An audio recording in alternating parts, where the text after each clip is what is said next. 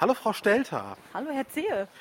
Na, wie geht's Ihnen heute? Ach, ja, heute ist wieder ein bisschen besser. Es war die letzten Tage eher schlecht. Ja, Das, Das haben Sie ja mitgekriegt. habe ich äh, natürlich hautnah mitbekommen. Ähm, wir sind jetzt circa eine Woche nach der letzten Podcast-Folge, ähm, wo es hauptsächlich um meine Blindheit ging. ja. Und es kam dann ziemlich schnell die Frage, dass es auch eine Podcast-Folge geben soll, wo es um Narkolepsie geht. Nämlich das, was dir sozusagen vor einigen Jahren mitgegeben wurde. In ja, diesem Fall. damals diagnostiziert. Ich glaube, ich schlag mich da schon mein, nicht mein ganzes Leben mit rum, aber auf jeden Fall schon. Also Teenageralter, da muss es schon angefangen haben. Ja. Vielleicht fangen wir einfach mal damit an und erklären ganz grundsätzlich, was ist Narkolepsie eigentlich? Ja, Narkolepsie ist eine Autoimmunkrankheit. Es wird landläufig immer mal gerne gesagt, es ist ja das, wo die Leute mal ganz schnell einschlafen, aber das stimmt nicht. Das ist tatsächlich eine Autoimmunkrankheit. Das Immunsystem des Körpers greift das äh, Gehirn an. Und zwar die Region, in dem die Schlafhormon produzierenden Zellen aktiv sind. Die sind dann irgendwann unwiederbringlich futsch und das äh, äh, die Symptome erstrecken sich dann auf wirklich alles, was irgendwie mit Schlaf und Schlafrhythmus zu tun hat. Das ist alles hinüber. Also die, Entschuldigung, also die Region des Gehirns, die steuert, wann man müde wird und Ja. wann man wach sein sollte, ist Genau. ganz gehörig ähm, angegriffen. Im Arsch. Ja, Ja, genau. lass es uns deutlich sagen. genau. Und äh, das wirkt sich halt wirklich auf alles aus. Auf den gesamten Tagesrhythmus, auf den Nachtschlaf, ähm, auch auf Phänomene, die dem Schlaf zugeordnet sind. Wie zum Beispiel, ein ganz großes Beispiel ist Kataplexie. Ähm, das kennt ihr auch. Wenn ihr die Nullnummer gehört habt, Nee, nicht nur, wenn ihr die Nullnummer gehört habt. Da versteckt sich eine Live-Kataplexie, das ist richtig. Aber Kataplexie an sich kennt jeder Mensch. Allerdings nehmt ihr das nicht bewusst wahr, sondern das ist das, was passiert, wenn ihr im REM-Schlaf seid, wenn ihr träumt. Wenn ihr jetzt zum Beispiel träumt, oder Marco, stell dir mal vor, du träumst, du bist im, im äh, Judo-Training und verwemmst da gerade jemanden. Der äh, äh, die, diese, diese Kataplexie verhindert, dass du mich dann im Schlaf verwemmst. Weißt du? Dass du dann eben dich nicht bewegst. also sorgt dafür, dass der Körper trotz des vielleicht sogar sehr lebhaften Traumes weitgehend inaktiv bleibt Ganz und genau. einfach liegen bleibt und weiter schläft. Bewusst träumt, ne? aber sich halt nicht bewegt. Der gesamte Körper ist einfach lahmgelegt und gelähmt. Und weil bei mir halt die gesamten, äh, äh, der gesamte Ablauf völlig gestört ist, passiert mir das auch tagsüber. Und das leider eben angebunden an verschiedene starke Emotionen, wie Erschrecken, spontane Lachattacken, wie diese sibirische Kaltluftzunge, die über uns rüber leckt äh, im ersten Podcast in der Nullnummer. Wenn, wenn sowas dann sofort in meinem Lachzentrum landet, ähm, nimmt mir das komplett sämtliche Körperspannung. Das betrifft ausschließlich die Haltemuskulatur. Also es hat nichts mit, das Herz schlägt auf einmal, äh, hört auf einmal aufzuschlagen oder ähm, ich kann nicht mehr atmen oder ich kann die, das Pipi nicht mehr halten und so weiter. Das ist ja auch alles von, von Muskeln gesteuert, sondern es betrifft ausschließlich die Haltemuskulatur. Also Arme, Beine, Bauch, Rumpf, Rücken ähm, und eben auch äh, Gesicht, Sprechen. Das Ganze betrifft es. Ich bleibe aber be bei Bewusstsein, bei vollem Bewusstsein. Ich kann alles hören. Wenn ich die Augen aufkriege, kann ich auch alles sehen. Ich spüre jeden kleinen Hauch. Ähm, und ja, das ist sehr creepy. Man kann also sagen, dass das eine Art Zustand ist, in dem du bei Bewusstsein bist vom Kopf her, dein Körper aber gerade meint, in einer Phase des REM-Schlafes zu sein. Genau. Und das sieht auch so aus, als sei ich bewusstlos. Das bin ich aber Mhm. nicht. Und da kannst du dann dich eben auch zum Beispiel nicht verständlich machen, wenn Nee. es dann zum Beispiel in der Öffentlichkeit passiert. Genau. Es gab auch eine wunderbare Frage, was man denn machen kann, aber ich werde, ähm, also we- beziehungsweise wir haben uns dazu entschieden, wir werden das mal auf einen gesonderten Podcast legen, den wir nur über Kataplexie machen und äh, wie man helfen kann, denn so richtig weiß ich das nämlich auch noch nicht. Ich weiß es nicht. Ich muss da noch mal schauen, dass ich mich mit anderen Narkoleptikern noch zusammenschließe und die frage, was wünscht ihr euch? Wie kann man helfen? Und so weiter. Genau. Was gibt es denn sonst noch an Symptomen der Narkolepsie, die du ähm, im täglichen Leben zu spüren bekommst oder mit denen du umgehen musst? Also ganz oft ist es äh, exzessive Tagesschläfrigkeit, nicht nur Tagesmüdigkeit, sondern auch Schläfrigkeit. Ähm, das heißt, ich bin eigentlich, wenn ich nicht mit Medikamenten entgegensteuere, und selbst die schlagen teilweise nicht an, so müde, als wenn ein normaler Mensch ungefähr 36 Stunden, manche Forscher sagen auch, es wäre, es wäre vergleichbar mit 48 Stunden ohne Schlaf sei. Also das ist ungefähr vergleichbar von der Aufmerksamkeitsspanne her, von der Konzentrationsstärke, von der Müdigkeit und eigentlich, ich will nur schlafen. Ja, Das ist das eine. Dann gibt es noch ähm, automatisches Handeln.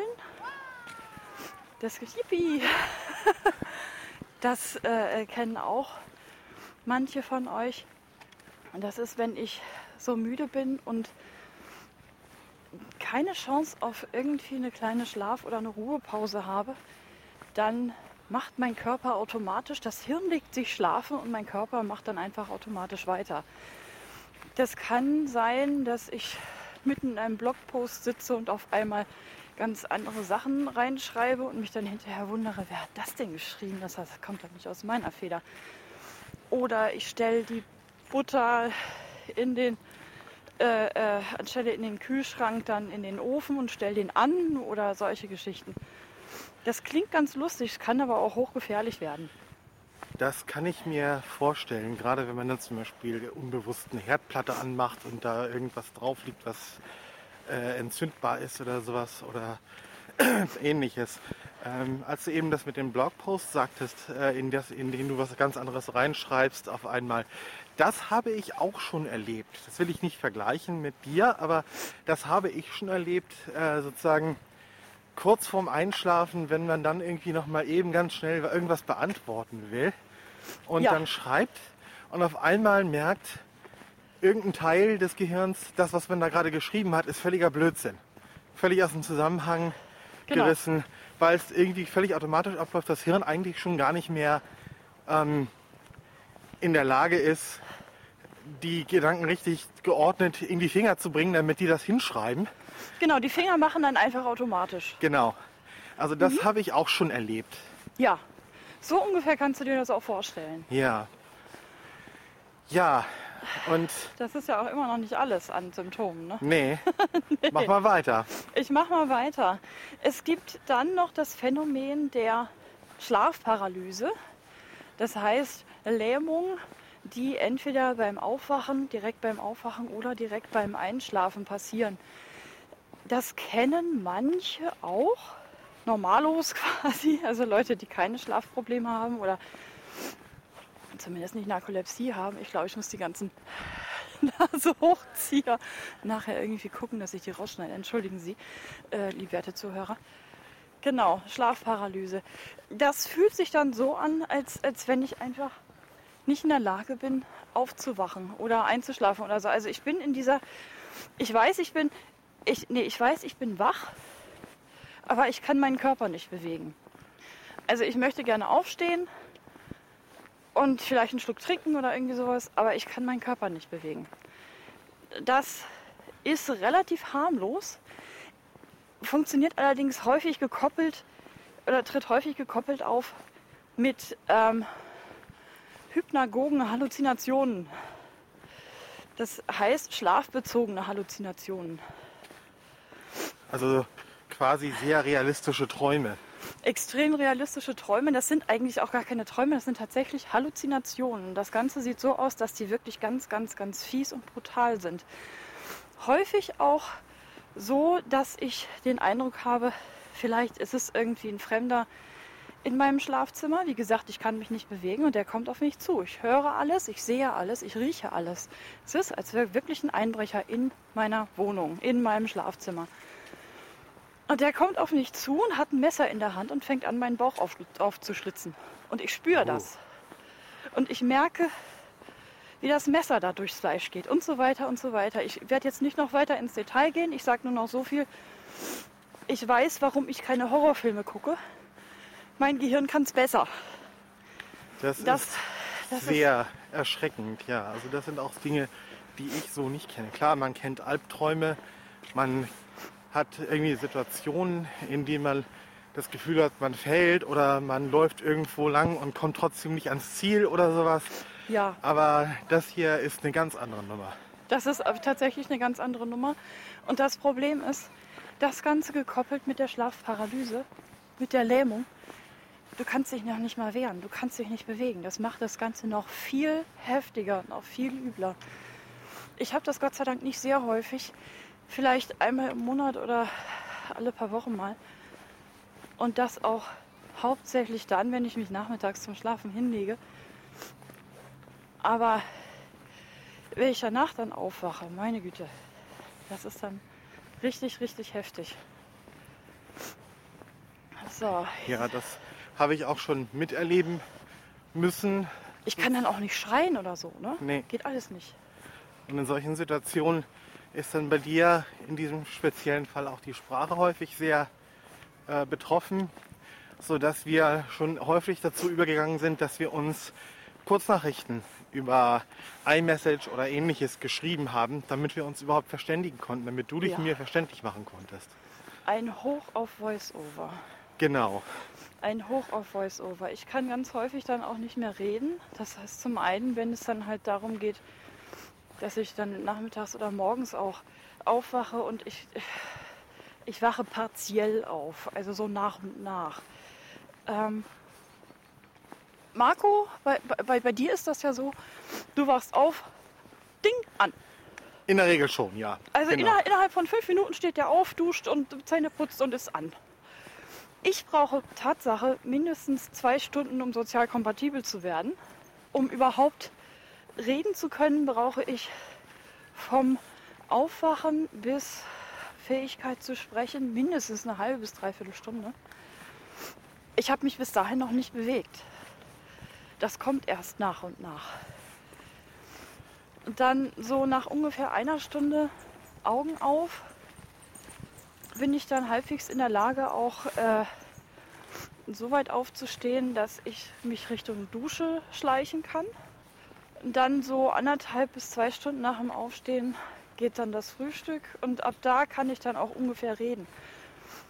Und äh, apropos Frühstück, geht mir weg mit Kaffee. Ich darf keinen Kaffee. Ich vertrage Kaffee überhaupt nicht. Koffein, Tein macht bei mir bei den kleinsten Mengen sofort ein Herzkasper. Was ich gut, gut vertrage, sind dann die harten Sachen. Sowas wie, sorry, sowas wie Ritalin ne?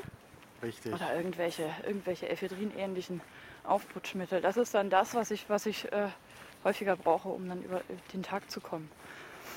das dir sozusagen unterstützend dabei hilft, Konzentrationsfähigkeit zu bescheren, beziehungsweise die, die vorhandene zu verbessern Ja, und äh, um den Tag zumindest in Teilen produktiv nutzen zu können.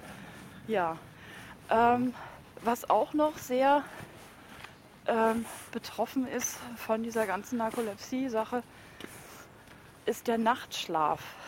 Wenn ich meine Schlafmedikation nicht hätte, wäre mein Nachtschlaf extrem zerhackt. Also nur ganz normal durchschlafen ist nicht. Und richtig in den Tiefschlaf kommen ist auch nicht. Man sagt ja auch immer, wichtig sei, um den Tag zu verarbeiten, der REM-Schlaf. Der REM-Schlaf ist äh, die Schlafphase, die ich sehr oft habe, die ich auch über Tag sehr oft habe. Das ist das mit den schnellen Augenbewegungen. Rapid Eye Movement. Genau. Diese Schlafphase, aber die, die gesunde Tiefschlafphase, die erreiche ich in der Regel nachts ohne Medikation nicht. Und ich bekomme nachts, damit ich auch tagsüber nicht so viele Kataplexien habe, ein Narkosemittel. Jetzt sind wir auch schon bei der Medikation angekommen. Ein Narkosemittel Genau. namens Xyrem oder wie auch immer man das ausspricht. Ähm, Wirkstoff ist GHB beziehungsweise K.O.-Tropfen. Ist kein Spaß, ist kein Scherz, ist tatsächlich so. Und ich nehme das in einer äh, relativ hohen Dosis. Und es hilft. Ich, ich lege mich zweimal in der Nacht in Narkose. Die erste Phase schlägt mm, häufiger mal nicht an. Aber in der zweiten Phase kriege ich dann doch ein bisschen Schlaf, auch ein bisschen Tiefschlaf. Und ich habe weit weniger Kataplexien am Tag als früher noch. Das ist ja eine durchaus übliche Medikation bei Narkoleptikern. Also da Ja. bist du nicht die Einzige, die das, die das nimmt. Wir werden uns jetzt mal ein bisschen hinsetzen. Wir sind gerade eben die ganze Zeit noch rumgewandert, Genau. aber ich merke, dass ich langsam. Hui. Eis. Ja, sorry, kalt. Ja. So, Herr Zehe, mögen Sie Beaker mal halten? Ich halte Beaker mal. Beaker ist unser Aufnahmegerät, das ihr von dem Bild her auch kennt. Genau. So, Und vor allem noch- wegen der Frisur. Ich brauche eine Rotzfahne. Chris eine Rotzfahne. Ich danke Sie. Ich danke Sie sehr. Genau. Das ist dann immer so dieses äh, Dingens, wenn das Medikament besorgt wird, immer so ein extra Rezept, weil das eben kein normales Medikament ist. Verzeihung. Ja, das ist ein BTM, ein Betäubungsmittel. Und ich muss jeden Monat, jeden Monat tatsächlich zu meinem Neurologen und mir da, Sie können mir Beaker wieder vertrauensvoll in meine Hände gleiten lassen. Okay. Und äh, bin da halt jeden Monat, wir bleiben jetzt erstmal ein bisschen sitzen. Ja. Ähm, ich kann nicht mehr. ich muss mit meiner Energie haus haushalten. Ja, das muss ich halt jeden Tag besorgen. Äh, Also jeden Monat, jeden Monat neu besorgen. Und das ist manchmal auch nicht unanstrengend. Alleine unterwegs sein. Ja. Und damit kommen wir jetzt zu der Frage, die uns heute gerade noch frisch gestellt wurde, als wir noch einmal einen Aufruf ähm, getätigt haben. Stellt- Stellt uns Fragen zum Thema. Ja, es kamen ja kaum Fragen. Es kamen kaum Fragen, aber es kam heute eine sehr wichtige. Wie fühlt sich das an? Wie fühlt sich Narkolepsie an? Genau. Und ich muss zugeben, das ist eine wirklich harte Frage. Ähm, weil ich kaum Vergleiche habe. Wie fühlt sich Narkolepsie an? Wie fühlt es sich an, Narkolepsie zu haben? Ich habe gestern gegen Abend in einer meiner Narkolepsie-Facebook-Gruppen einen Link gesehen, der ganz wunderbar beschrieben hat, wie das für chronisch kranke Menschen sein kann. So, so einen Tag. Das Ganze nennt sich die Löffeltheorie. Und ähm, ja, also die Löffeltheorie besagt, dass gesunde Menschen in der Regel ein unerschöpfliches Kontingent an Energie zu, äh, am Tag zur Verfügung haben. Die können spontan planen und äh, das regelt sich alles von allein bei denen. Chronisch Kranke oder teilweise auch äh, behinderte Menschen haben das nicht. Die haben pro Tag nur ein bestimmtes Kontingent an Energie zur Verfügung und um das bildlich darzustellen, hat die Autorin Löffel benutzt. In dem Text, den ich gelesen habe, von ihr selbst, wie sie das erzählt, wie sie diese Theorie entwickelt hat, äh, sitzt sie mit ihrer besten Freundin in einem Restaurant und ihr wurde auch diese Frage gestellt, wie fühlt sich Lupus an? Wie ist das Lupus zu haben? Also sie hat, sie hat eine, als ebenfalls eine schwere Autoimmunerkrankung. Und in ihrer Verzweiflung hat sie dann um sich gegriffen, äh, um sich erstmal um sich geschaut und dann, dann fiel ihr ein, ich mache das so, ich erkläre das so. Erstmal alles, was an Löffeln da ist, zusammensammeln und der Freundin überreichen. Es waren insgesamt zwölf Löffel. Diese Löffel stehen für das feste äh, Energiekontingent, was sie täglich zur Verfügung hat.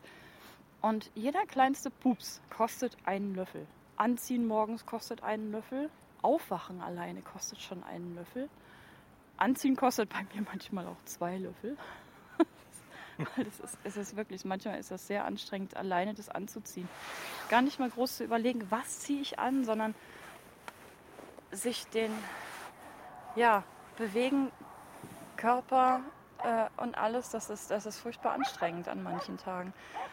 Und duschen und Haare machen und all diese Sachen, Frühstücken, Essen, äh, das geht alles von diesem Löffelkonto ab. Und du musst aufpassen, dass du die ganze Zeit die Löffel festhältst, weil du Lupus hast. Du kannst deinen Lupus ja nicht einfach vergessen. Und so. Und jede Tätigkeit am Tag kostet dich einen Löffel. Und abends hatte die Freundin dann, also die sind dann so imaginär diesen Tag durchgegangen und hatten dann äh, dann hatte sie, äh, äh, es war 7 Uhr abends und sie hatte nur noch einen Löffel zur Verfügung und sagte, ich habe Hunger. Und dann ging es halt so, ja, kochen würde dich einen Löffel kosten. Das heißt, du hast nachher keinen Löffel mehr, um abzuwaschen oder aufzuräumen. Du hast auch keinen Löffel mehr übrig, um ähm, bis zu deiner zu Bett Zeit vielleicht noch ein Buch zu lesen. Oder ähm, fernzuschauen, weil deine Konzentration einfach nicht mehr reicht. Und dann hat sie sich überlegt, okay, pass auf, ich mache Suppe, dann habe ich immer noch einen Löffel. Aber das Fertigmachen, um ins Bett zu gehen, das kostet auch wieder einen Löffel. Und so wurde das halt sehr bildlich erklärt. Und ich bin für mich selber sehr am Überlegen, ob das auch tatsächlich so stimmt. Für mich, ich habe bei mir das Gefühl, dass ich nicht morgens zwölf Löffel in die Hand bekomme sondern bei mir sieht es ein bisschen anders aus. Ich habe Tage, an denen habe ich vielleicht nur drei Löffel. Es entscheidet sich morgens, wie viele Löffel mir das Leben gibt an dem Tag. Gestern hatte ich tatsächlich nur drei Löffel zur Verfügung. Und gestern sah so aus, ich bin aufgewacht und mein Hirn wollte sich sofort wieder schlafen legen. Ich war nicht in der Lage aufzuwachen. Ich wollte aufwachen, zum Frühstück gehen mit meinem Mann. Es ist jetzt der zweite Weihnachtstag, gestern erster Weihnachtstag. Ich wollte eigentlich einen schönen Tag mit ihm verbringen. Es war mir nicht möglich. Der erste Löffel ging tatsächlich drauf, um im Halbschlaf morgens um neun aufs Klo zu gehen und mich dann möglichst ohne Unfall wieder ins Bett zu begeben. Und dann musste ich auch wieder schlafen bis mittags.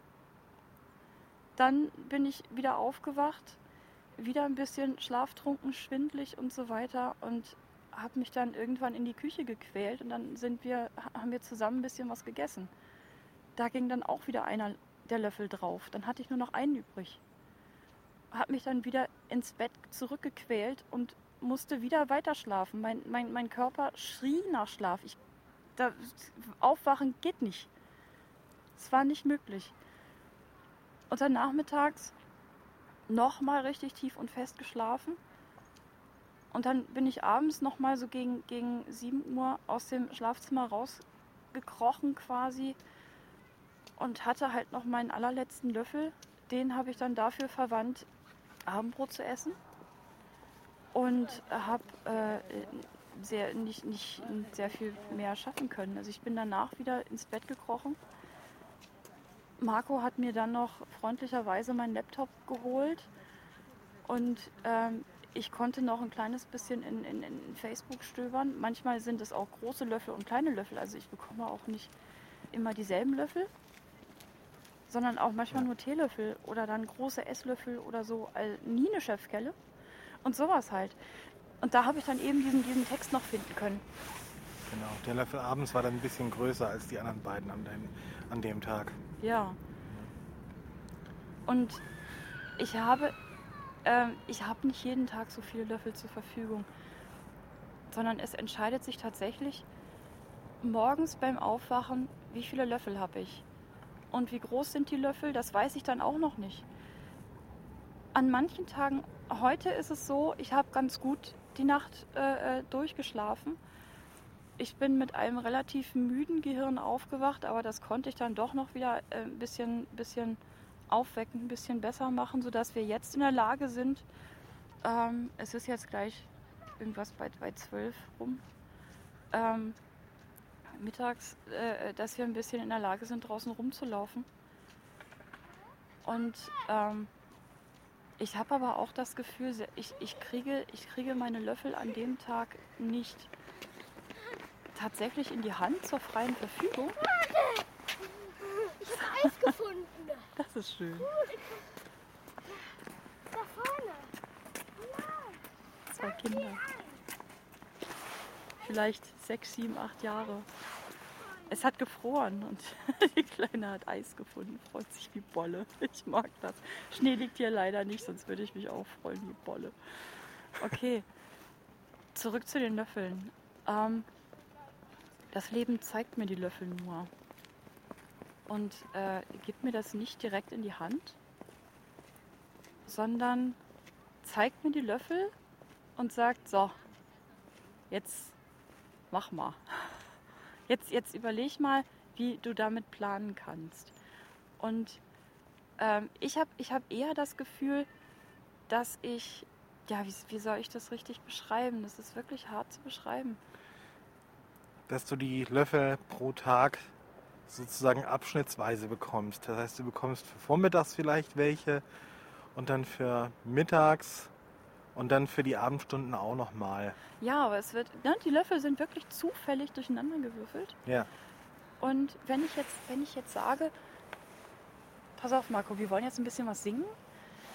Ich weiß, das kostet mich einen Löffel, aber ich weiß vorher noch nicht, ob mich das nur einen kleinen Löffel oder einen von den großen kostet. Genau. Oder ähm, ja, so, so ungefähr.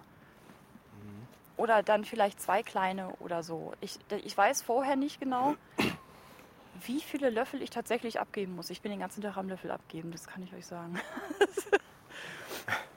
Und ganz ehrlich, manchmal fühlt es sich auch so an. Manchmal bin ich so müde, dass ich, dass ich Angst habe, ich sterbe. Ja. Und das, das ist kein Scherz. Ich bin manchmal dermaßen müde. Gestern war wieder so ein Tag, dass ich Angst habe, ich sterbe. Es ist nicht mit Todesangst begleitet, aber das ist eine dermaßen, dermaßen heftige Müdigkeit, dass ich völlig gelähmt bin. Mein, mein Gehirn ist wie ein Zombie. Also, ne,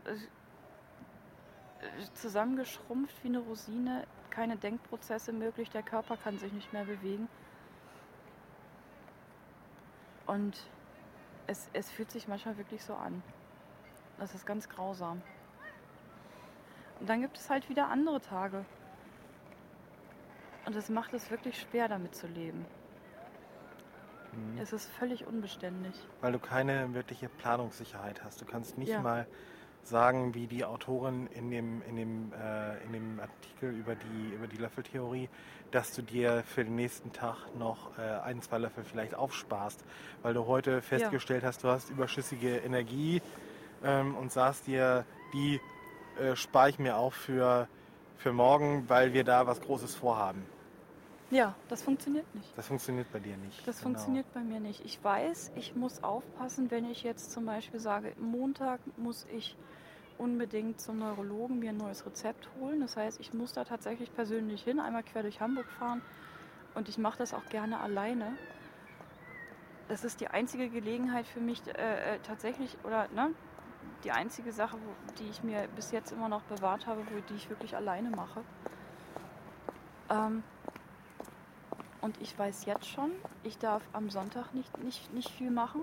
Ich darf dann nicht groß draußen rumlaufen, spazieren gehen. Ich darf am Samstag nicht irgendwie groß spazieren gehen oder was Anstrengendes machen wie Podcast Post-Production oder irgendwie sowas, weil es sonst montags in Gefahr ist, dass ich relativ früh aufstehen kann, um zum Arzt zu fahren.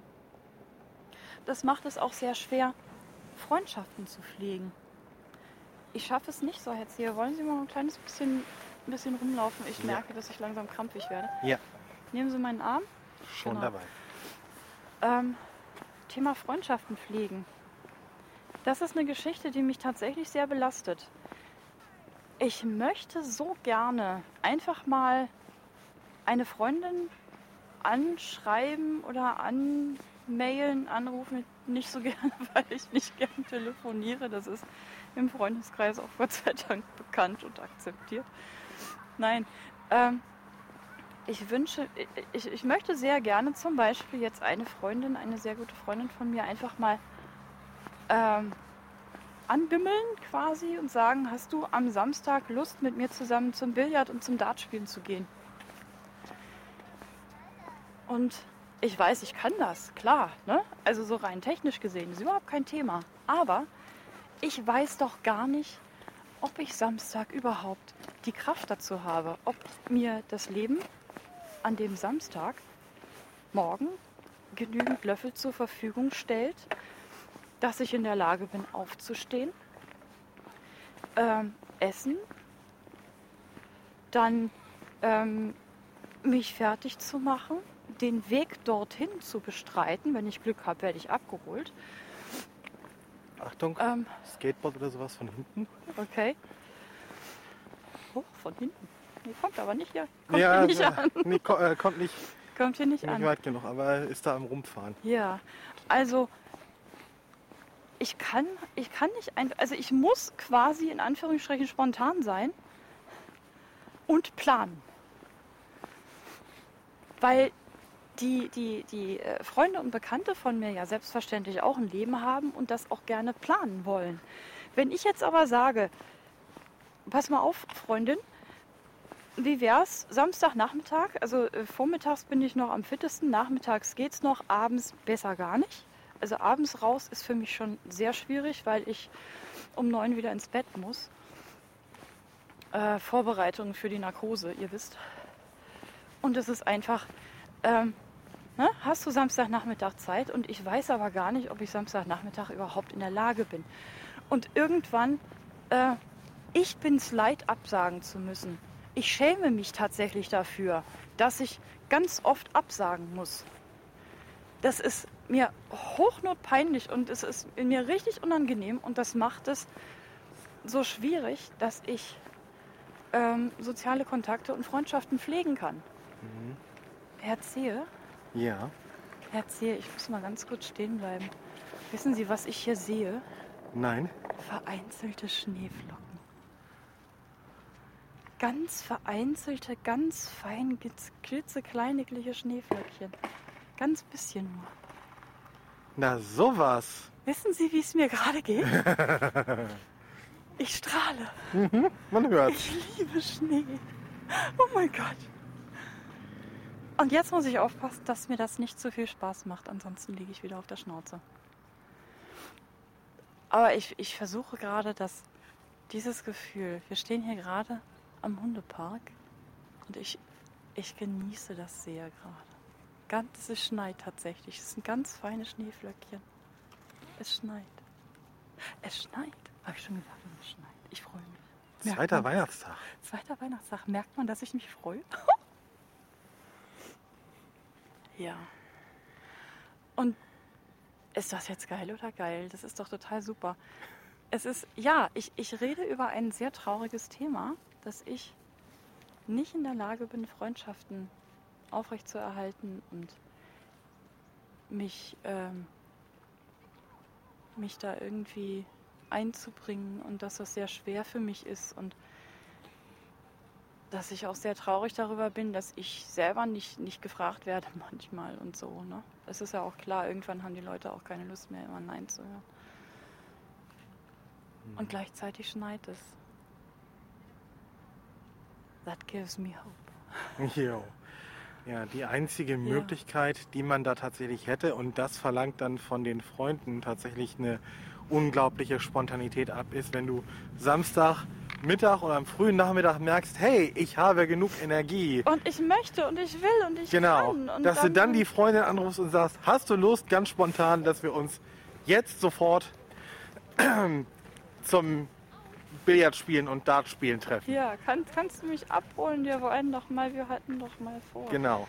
Und eine solche Spontanität ist gerade bei anderen Menschen, die auch vielleicht Familie oder ähnliche Verpflichtungen oder so haben, Ja, dann die haben ja natürlich auch noch auch andere Freunde und ja, alles. ne? sehr schwierig Ja. äh, zu realisieren.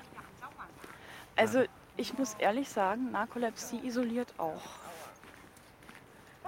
Es, es, es isoliert wirklich sehr. Ähm, zum einen, wie, wie ich schon mal kurz erwähnt habe, ich traue mich kaum alleine rauszugehen. Diese, diese äh, Fahrt vormittags zum Neurologen ist das Einzige, wo ich mich tatsächlich äh, dann traue, alleine rauszufahren. Das ist aber auch wirklich nur zielgerichtet. Ich fahre dann einmal quer durch Hamburg, gehe in die Praxis, sage, du gebe mir Rezept, ich gehe wieder raus, dann bin ich vielleicht noch mal kurz beim Butni hinten und fahre dann direkt wieder nach Hause. Und das ist eben auch so ein Ding. Also ich, ich bekomme vom Leben dann quasi ähm, für diese Unternehmung Löffel in die Hand. So nach dem Motto, pass mal auf, du hast jetzt heute Nachmittag fünf Löffel zur Verfügung.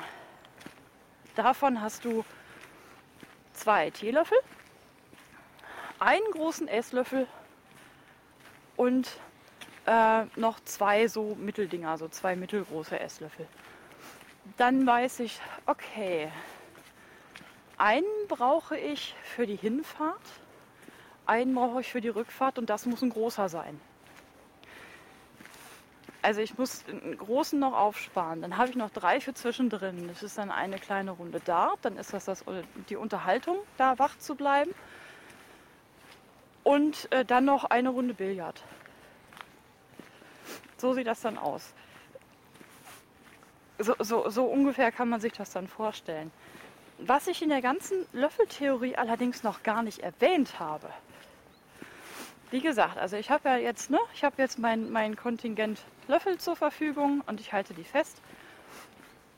Wenn jetzt irgendwas passiert, wie ich erschrecke mich ganz furchtbar oder ich muss mich über irgendwas total totlachen. Jetzt bei dem Be Beispiel von Billard, ne? Mir macht das Billardspiel so viel Spaß und ich, ich äh, gewinne und freue mich darüber im Kreis kriege dann eine Kataplexie. Ich verliere mit einem Schlag sämtliche Löffel. Die lasse ich fallen. Fliegt dabei richtig auf die Fresse, also ne, gelähmt. Und dann habe ich erstmal keine Löffel mehr. Die muss ich mir dann in mühevollster Kleinarbeit wieder zusammenklauben. Die Löffel, die ich dann noch habe. Da geht dann auch einer verloren. Der nächste ist verbogen. Und es dauert wirklich ewig lange, bis ich dann nach so einer Kataplexie wieder aufstehen kann. Ich bin unzählige Male tatsächlich bei uns zu Hause über den Fußboden gerobbt, gekrochen und so weiter. Und danach sind dann auch, wenn das morgens war, alle Löffel für den Tag weg. Ja. Und die kommen dann auch in der Regel nicht wieder. Nein. Also wenn ich, wenn ich morgens dann irgendwie eine Kataplexie hatte durch Lachen, durch Erschrecken, durch was auch immer, lege ich mich richtig auf die Fresse und verliere alle Löffel, dann habe ich Glück, wenn ich vielleicht noch, die springen dann ja auch, ne? Könnt ihr euch wirklich so vorstellen. Ihr erschreckt, werft alle Löffel von euch und die springen dann wild durch die Gegend. Und ich kriege dann nur noch die, die halbwegs erreichbar sind im Umkreis meiner Arme. Die kann ich dann gerade so wieder aufsammeln. Das heißt, ich habe morgens einen Strauß von zwölf Löffeln vielleicht in der Hand. Und am Ende kriege ich dann vielleicht das hin, noch, noch ein, zwei Teelöffel einzusammeln. Schaff, einen Löffel muss ich dafür wieder abgeben, damit ich aufstehen kann. Und den anderen kleinen Teelöffel, den habe ich dann, um damit noch ein bisschen zu essen. Aber ansonsten war es der Tag dann gelaufen. Ja. Und wer jetzt so die Idee hat oder den äh, die Vorstellung, dass mein Leben ja ganz schön scheiße und unbeständig ist. Ja. Entschuldigung, ja. Das ist, ist, ist tatsächlich so. Ich kann mich auf nichts verlassen. Ich kann mich nicht auf meine Tagesform verlassen. Ich kann mich nicht auf meine Planungen verlassen. Und das Schlimmste ist, dass sich andere Leute dann auch kaum auf mich verlassen können. Schön geht anders. Jo. Aber du lässt dir davon ja Ich lasse- nicht das Lachen verbieten. Da bin Zum ich Glück. bescheuert. Zum Glück. Nein. Genau. Nein. Äh, ich lasse mir den Spaß nicht nehmen, ich lasse mir den Spaß nicht verbieten, ich lasse mir das Lachen nicht verbieten und wenn ich vor Lachen auf die Schnauze falle, ist das doppelt schön. Also dann, das, das äh, ist es dann auch wirklich immer wert. Ich liebe es, mich schlapp zu lachen, im wahrsten Sinne des Wortes. Wenn es dann wirklich sicher ist. Das ist dann wirklich schön. Ne? Also zu Hause dann und, oder irgendwie in, in irgendeiner Gegend, wo keiner einen Krankenwagen rufen will oder so. genau. Das ist dann wirklich schön. So, Herr Zähl, wir sind jetzt langsam wieder in heimischen Gefilden. Ja, ich merke das schon. Ähm, Ja, sowas passiert dann meistens oder häufig genug, wenn ich irgendwelchen Stuss erzähle und Ja. äh, den meine werte Frau Gattin dann aus irgendwelchen mir völlig unerfindlichen Gründen dann lustig findet. von wegen. Hast du genau, liegst du doch drauf an. Nein, natürlich nicht. Aber Nein, natürlich. Das wäre also. Nein. nein, nein, ähm, nein. Also wir passen dann schon auf. Ähm, aber noch, noch ein, ein, eine kurze Sache zur, zur Kataplexie. Ähm, Gerade eben habe ich ja auch gesagt, ich darf jetzt hier nicht zu viel Spaß haben. Und das ist tatsächlich so. Ich verbiete mir teilweise den Spaß. Wenn ich, also ich merke das dann schon so ein bisschen im Vorwege. Jetzt werden mir die Knie weich und dann muss ich dann sofort sagen, jetzt aber nein, das war nicht lustig. Ich finde das erst später lustig. Es ist nicht einfach. Und manchmal kommt es halt wirklich in einer Intensität, die ich nicht mehr steuern kann.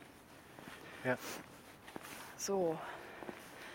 Also so ungefähr sieht das Leben mit Narkolepsie aus. Es ist kompliziert. Es ist wirklich kompliziert. Also zumindest sieht mein Leben mit Narkolepsie so aus. Ich weiß, ich habe halt nicht so einen guten Einblick in das Leben von anderen Narkoleptikern.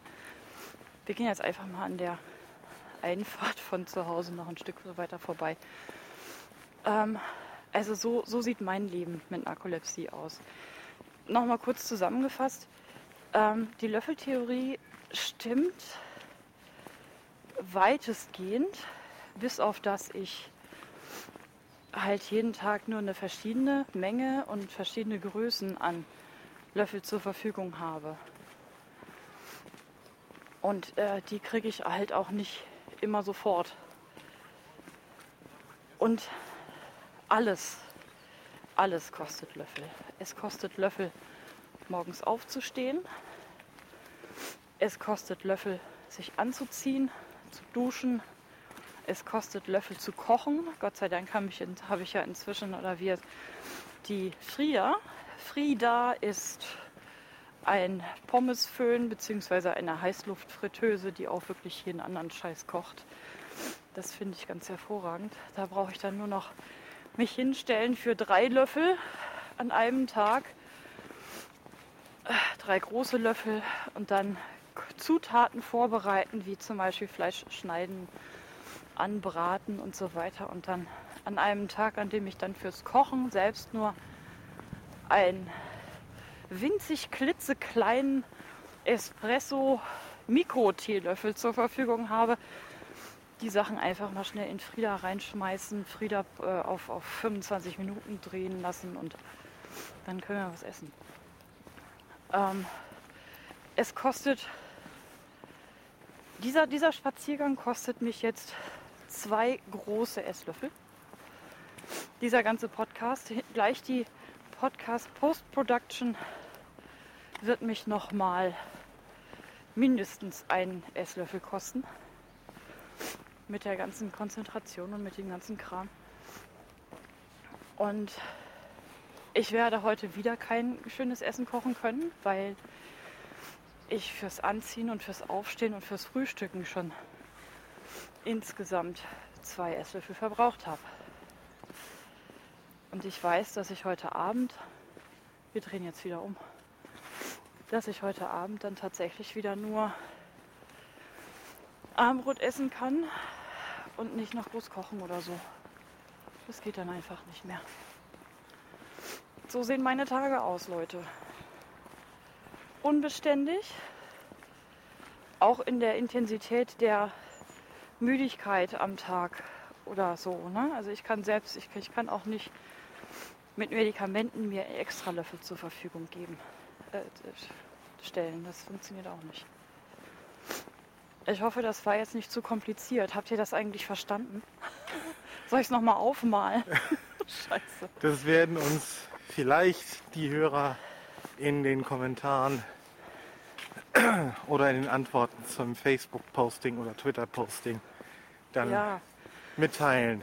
ich möchte euch bitten, ganz ehrlich, es kam jetzt äh, auf unseren Aufruf, dass wir einen äh, äh, Podcast über Narkolepsie machen wollten, keine Fragen, also kaum irgendwas.